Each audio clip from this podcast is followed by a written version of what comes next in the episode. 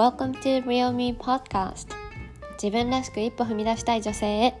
スペインに住むライフコーチの先が海外生活のリアルを交えながら本心に従ってありのままで生きる Tips をお届けします。Be natural, be real.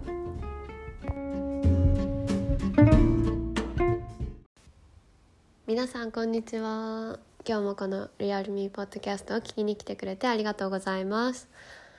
えー、今日もねオープニングで早速、えー、自分を褒めるっていうことを一個ちょっとシェアしてみたいんですけど、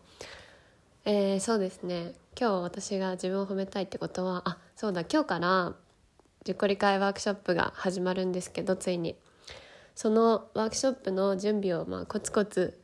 やってきたっていうことを褒めてあげたいなっていうふうに思います。でちょっと今日これからワークショップなんだけどドキドキワクワクっていう感じで。でもすごいなんか来てくれる人にこう会え会えるのがすごい楽しみで。えっ、ー、とそうそのためにこうなんだろう準備を頑張ったっていうところを褒めたいと思ってるんですけどなんかなんだろう自分の頑張りとか自分の努力ってなんか正直こうあんまり表に出すべきではないというか出す必要ってあんまりないのかなって思っててむしろうんとこう努力を見せないけどこう裏ではコツコツ頑張ってるみたいな人って結構かっこいいなって私自身も思ってはいるんですけどでもなんかこの自分を褒めるっていうやつなんだろうこうここでシェアしようがしまいが私はこう一日一個自分を褒めるっていうのをちょっと習慣化しているのでなんか今日それは思ったこと素直にそれを思ったことだったのでえー、っとみんなにここでもオープンにしましたということで。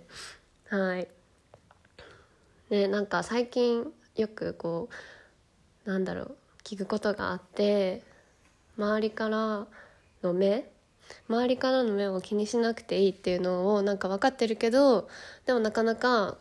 なんだろうそれができないというかどうしても気にしちゃうみたいなっていう人が結構なんかいるなっていうふうに思ってね本当になんかこうそう気にしなくていいんだよとか、まあ、他にもねなんかより良い人生を歩むためにこういうふうにればいいんだよみたいなそういうのが分かっててもできないっていうフェーズでなんか結構なんだろうもどかしかったりうん悩みどころだったりするのかなって思うんですけど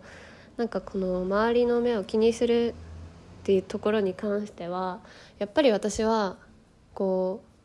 う自分は自分で大丈夫とか私だから大丈夫みたいな風に思えてることがすごい大事だなっていう風に思っていてでなんかそのそれにはやっぱり自分を認めるっていうことが大事なんじゃないかなっていう風に感じています。でなんか何が言いたいかというとその自分を認めるっていうことができるようになるには私はこのね自分を褒めるっていうのを習慣化したことがすごくあの自分をもう自然になんか認められるようになって自分を信じれるようになったっていうことにつながったのでだからこそこのねポッドキャストでもちょっとシェアしているっていう感じなんですよ。っていうのをちょっとシェアしてみたいなと思って今話しました。はいということであの今日のエピソードはえっとなんだろう今日今朝の えっと彼との会話でちょっとなんかシェアしたいなっていうふうに思ったことがあったので、えー、それをなんだろうテーマにしてみました。では是非楽しんで聞いてくれたら嬉しいです。どうぞ。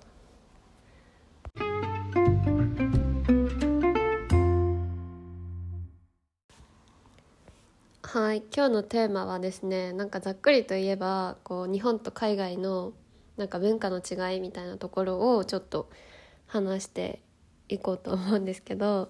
なんか今朝今日私の彼がちょうどお休み仕事が休みだったのであの朝ごはんをね一緒に食べてたんですよ。でその時の会話をちょっと,、えーと、シェアしてみたいんですけどなんかねあのー、何を話したかっていうとなんか私の彼がこう日本の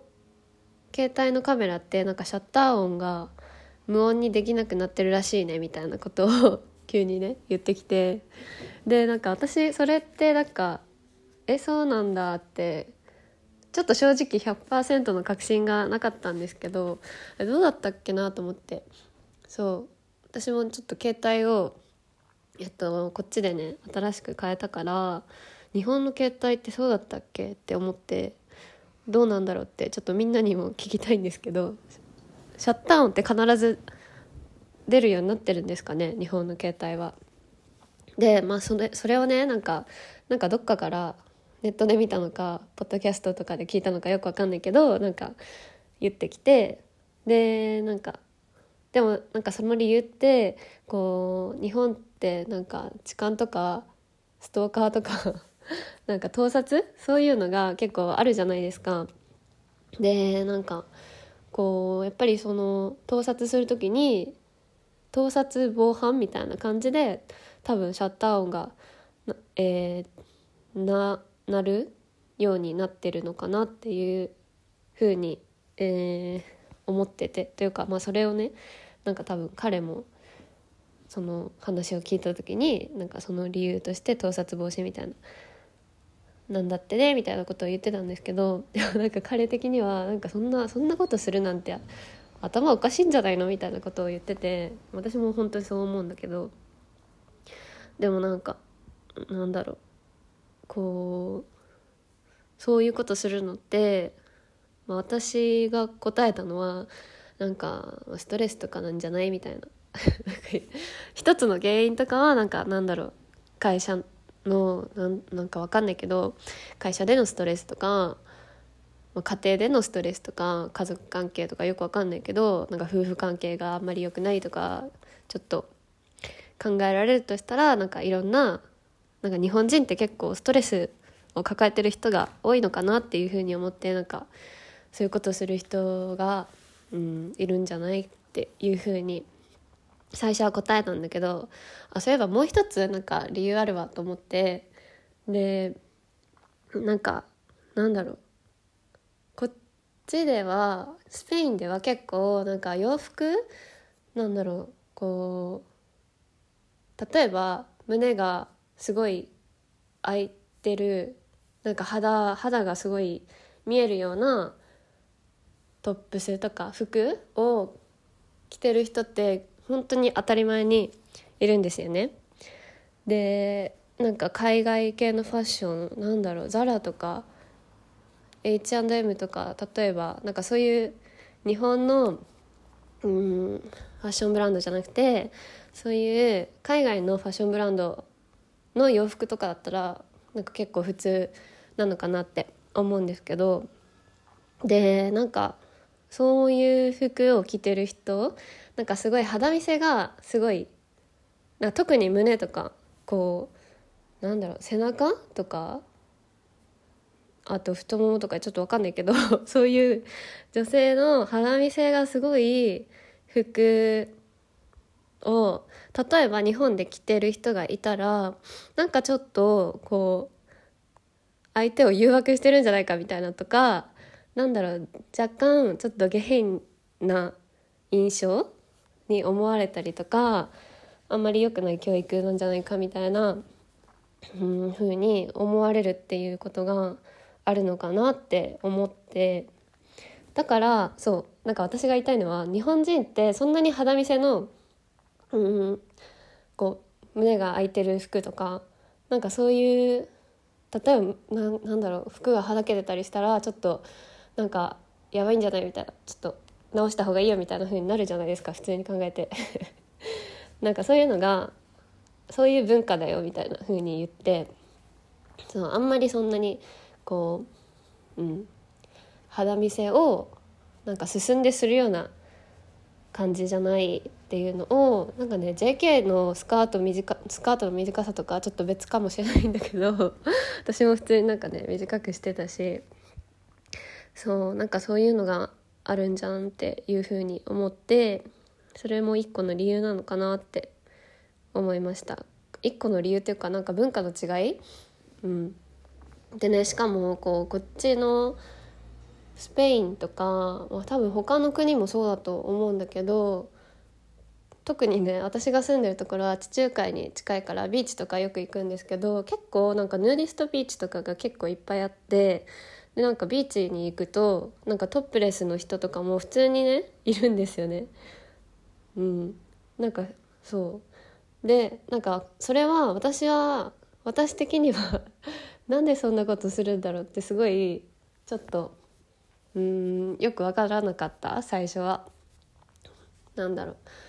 自分の裸、まあ、胸だけだけどこう裸を通に他の人にも見せるっていうところがなんか意味が分からなくって なんでわざわざ胸を見せてるんだろうみたいな風に思ってたんだけどそういうビーチとか行くと。でなんかうん私自身はなんかそういうのしたくないって正直ね思ってるんだけどえっとまあなんかそのこっちの人たちにとってはなんかそのビキニの日焼けの跡がつくのが嫌だっていうのでなんか普通にねそのビキニを取ってあの日焼けしてるっていうのはすごくよく見ます。そう当たり前ですね。だからなんかだそういう人が多いからなんかこうこっちの人の男性もなんかこう、うん、その女性の肌を肌とか体をなんか当たり前にこう見るみたいなのもあそうそう見るってことが当たり前になってるのかなっていうのがあってでなんかそう。だから別にこっちの人って盗撮とかそんなすることってないのかなっていうふうに思いました。ね。なんか日本人ってすごいなんだろうね。何の話をしてるんだって感じなんだけどなんでそんなに盗撮しようとするんだろうねっていうのをちょっとなんか考えたっていう話で。でこれだけでは終わらないんだけど。そう。でなんか、うん、みんなはどう思うかな。なんかそういう日本じゃやっぱりトップレスとか考えられないよね。でしかもなんか多分ドラマとかあの映画とかでも日本の映画では多分そんなになんか女性の裸のシーンとかなんかなるべくないようにしてるのかなみたいなのがなんか教育的にもなんでなのかちょっと分かんないけどね。そういうところがあるのかなと思います。もちろんねそういうシーンシーンというかそういうのが普通に出てる映画ももちろんあるけど、まあ、こっちはもうなんか当たり前？もうほぼほぼ出てるんじゃないみたいな。普通のドラマでも映画でも。っていうようなのをすごく感じます。そうそう。だからねなんか別に男性もわざわざそうやって盗撮しなくてもなんか別に見慣れてる見慣れてるものだからなんかそんなねそんなことしないっていう感じなのかなみたいなね。だからこそこうなんか日本人の日本人頭おかしいんじゃないみたいな風に盗撮するなんて頭おかしいんじゃないみたいな風に思われてる。っていうのがあると思います。あと前になんか知り合いで聞いたことがある話なんですけどなんかその人はアメリカ在住が結構長い人でなんかアメリカでは全然そういう肌見せの服とか着るのって当たり前で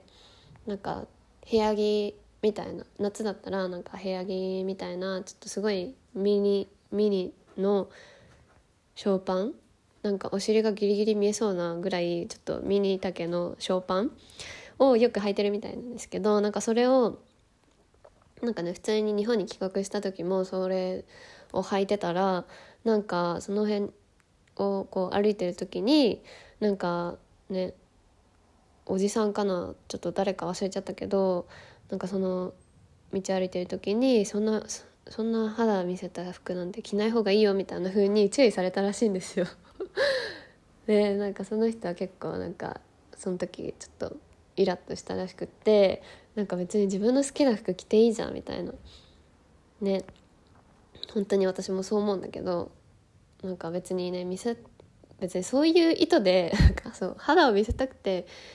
着てるっていうわけではなくて普通にその服が自分が好きだしこう心地いいからみたいな理由で多分着てると思うんですよね。だからなんか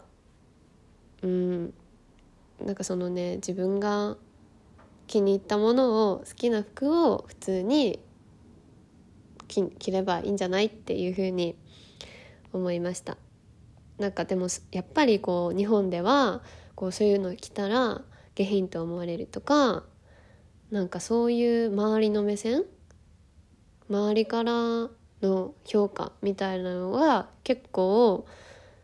うん根深くあるなっていうふうにすごい感じますね。なんかそこをそこがやっぱ文化の違いでもあるんだなと思いました。なかなかこう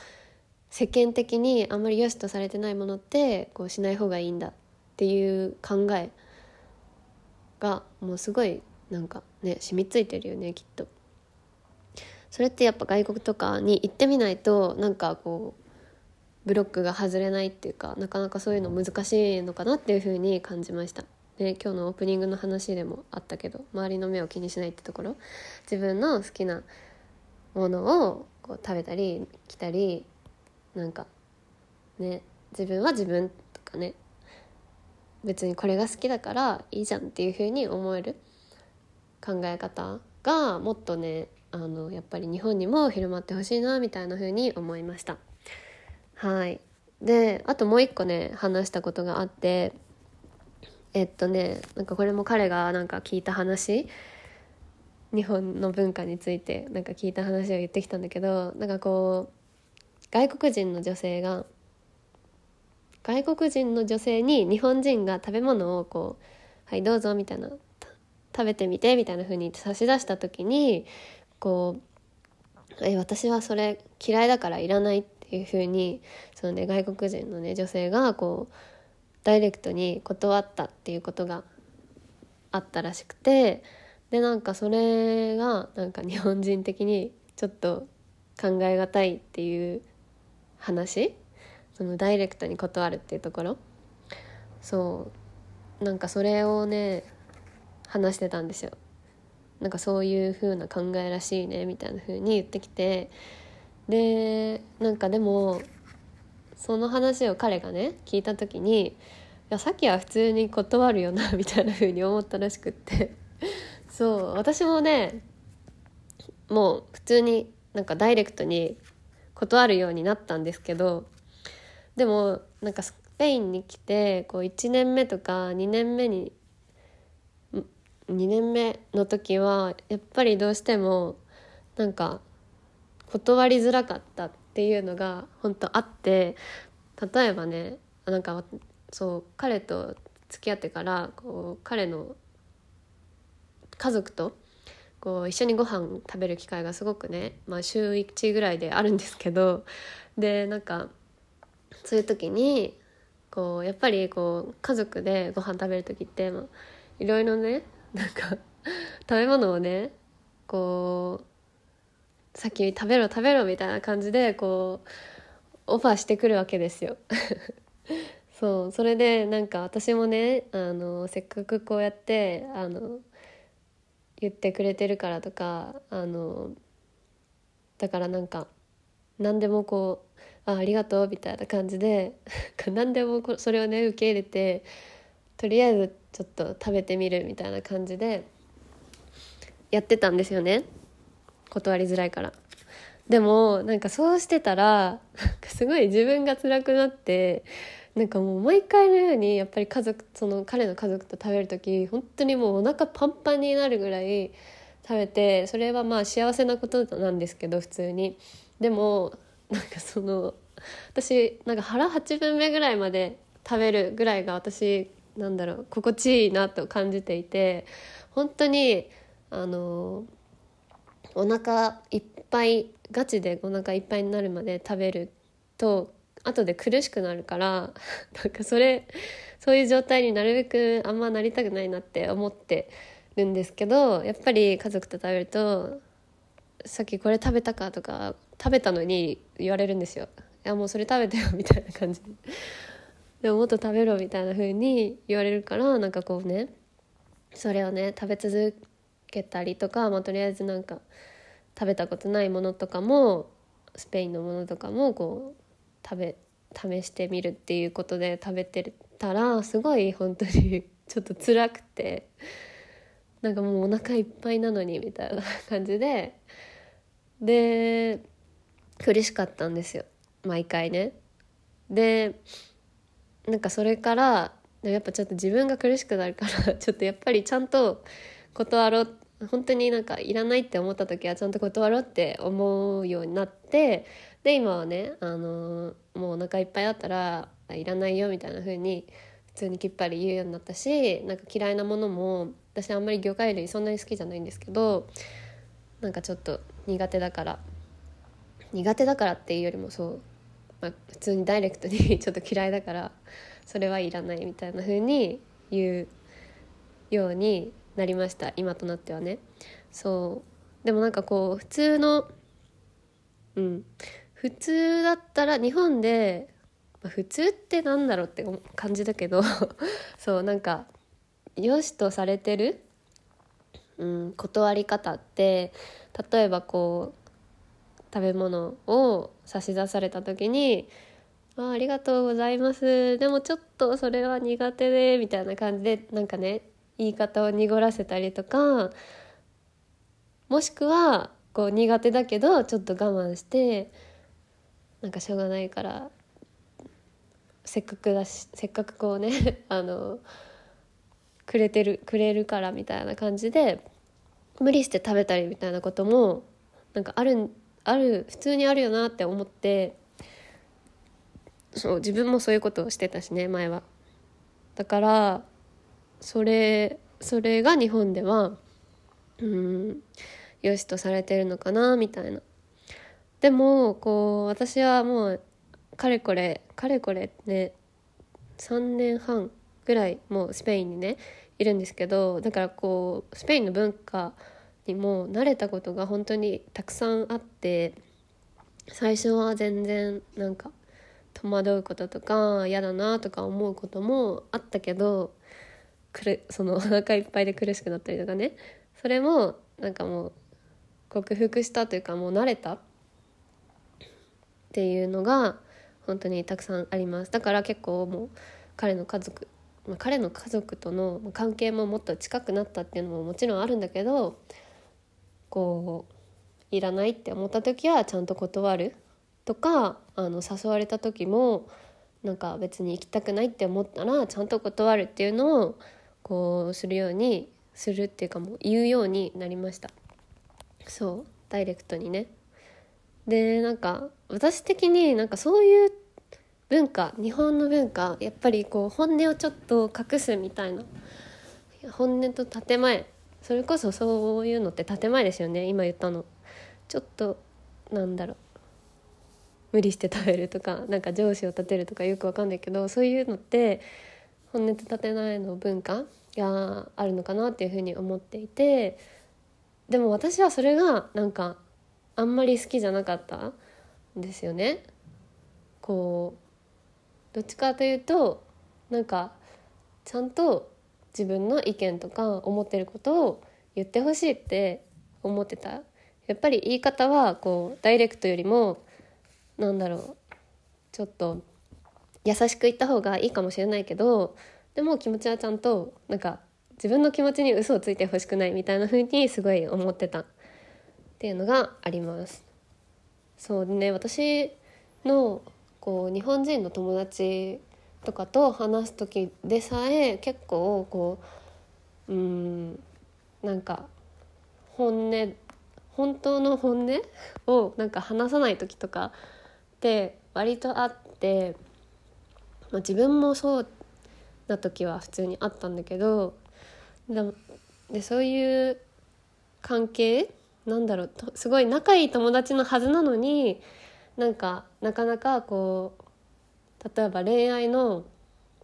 うん、すごい奥まった話なんかちょっと聞きづらい話とか例えば。とかはあんまりしなかったりとか、うん、それこそね 彼と話してたのはあの、うんと、こっちのねあのスペイン人の女の子とか、まあ、男性もそうだと思うんだけどなんか普通にこうなんだろう。誰々とワンナイトラブしたみたいな例えばね。そういう話とか なんかする。普通にするらしいんですよ。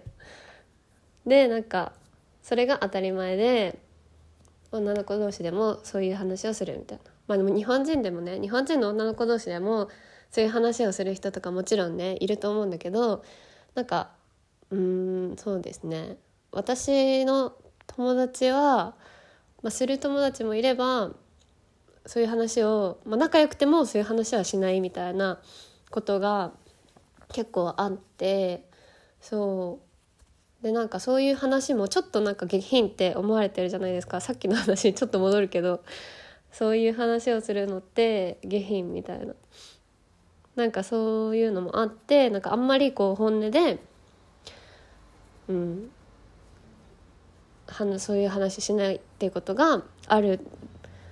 でなんかこう本音で話さないっていうところがなんか私的にちょっとあんまり好きじゃないなっていうふうに思ってた部分でもありました。そうその点はね本当にスペイン人はなんか例えばねそういう話じゃなくてもなんか自分の恥ずかしい話とか、まあ、誰かの恥ずかしい話とかでもなんか普通にねこう話す。でなんかまあそれを笑い話にするみたいな感じで。そう。なんかあんまり周りの目周りからどう思われるとかをなんか気にしてない人が本当に多いなっていうふうに思いましたまあ、そういう話をねなんか、うん、友達同士じゃなくてもなんかあのー、家族同士でも普通にしたりとかすごいあってスペイン人では。なんか私はねそれこそまあ友達ともそういう話そんなにしなかったしなんか家族とも恋愛の話って全然してこなかったんですよ。なんか、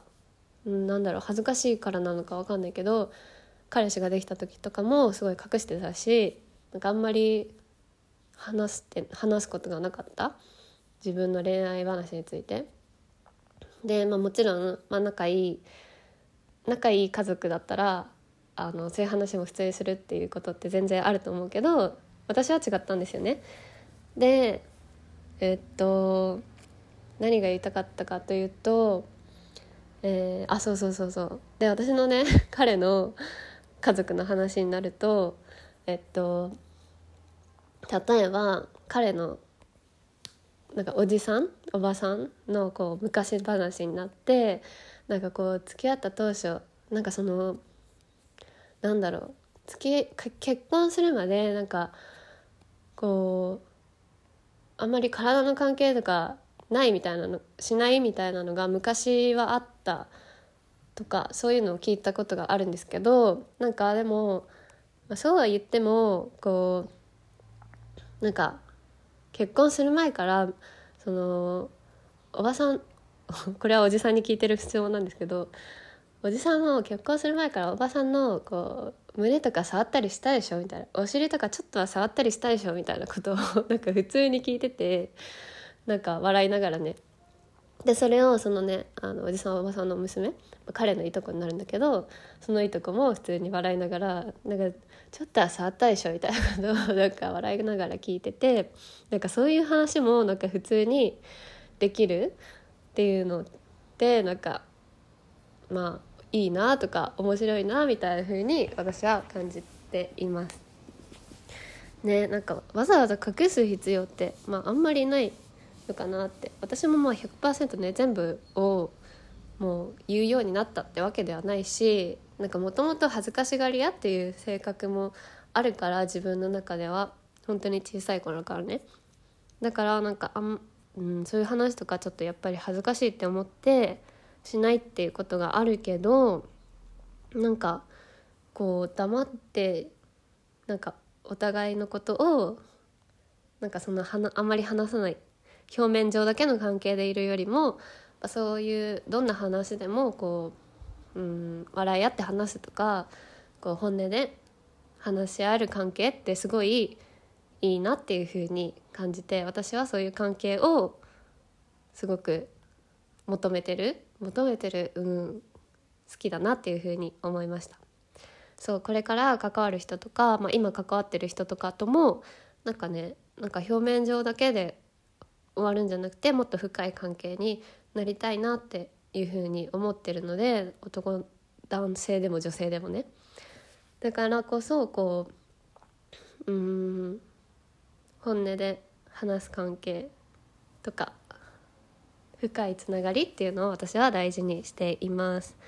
そうでねなんか私がこう今ではもう自分の思ったこととか嫌なことをきっぱり言えるようになったっていうことをこう話したら彼はなんかそれっていいいいことだよねみたいな風に言ってくれてそうまさにいいことなんですよ 私にとっても。でなんかこう自分の気持ちをこうちゃんと解放してる？本音を出して解放してるってすごい自分にとってもいいことだよねきっとみたいなことをそういうふうにそういうふうな私の変化がなんかこっちに来て変わった？っていうのがいいことだよねっていうふうに言ってくれたのがなんか私もなんかあそうそうって思ってそう日本にいた時はあのやっぱりなかなか本音を言えなかったタイプだし、まあ、人によったけど相手によったけどね話してる相手によったけどなかなかなんだろう言えなかったことが多かったしこっちに来てからもまだまだちょっと日本人の本音と建前みたいなのがあの根深くあったなっていうのがあったけどこうようやく自分をこう解放してちゃんと自分の本音をダイレクトに伝えられるようになったっていうのがすごい自分の中でもいい変化だっていうふうに思っています。はい、なんかそんな会話をしたことが ちょっとなんかまあ文化の違いとかなんか自分の中でのいい変化とかこうなんだろう、ま、周りを気にしないっていうことの大切さみたいなところにもなんかつながってくるなみたいな風に思ったので今日ちょっとこのエピソードをあこのテーマでちょっと今日のエピソードを撮ってみました。はいということで今日はこの辺で終わりにしたいと思います。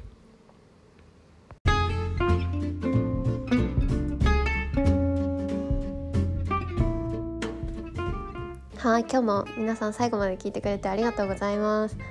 今日のエピソードはみんないかがでしたか？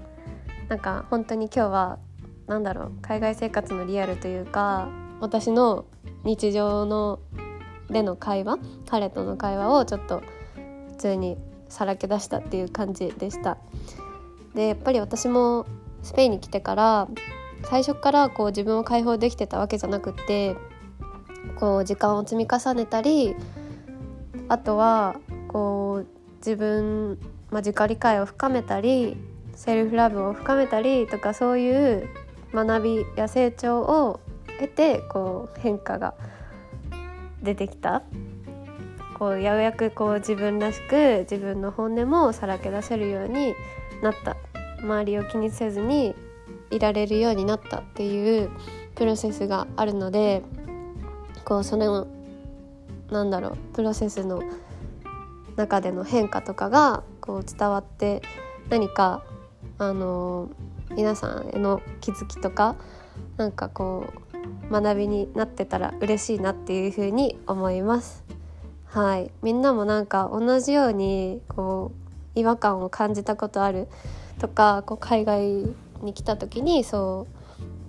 うなんか文化の日本との文化の違いを感じたとかそういうことをなんか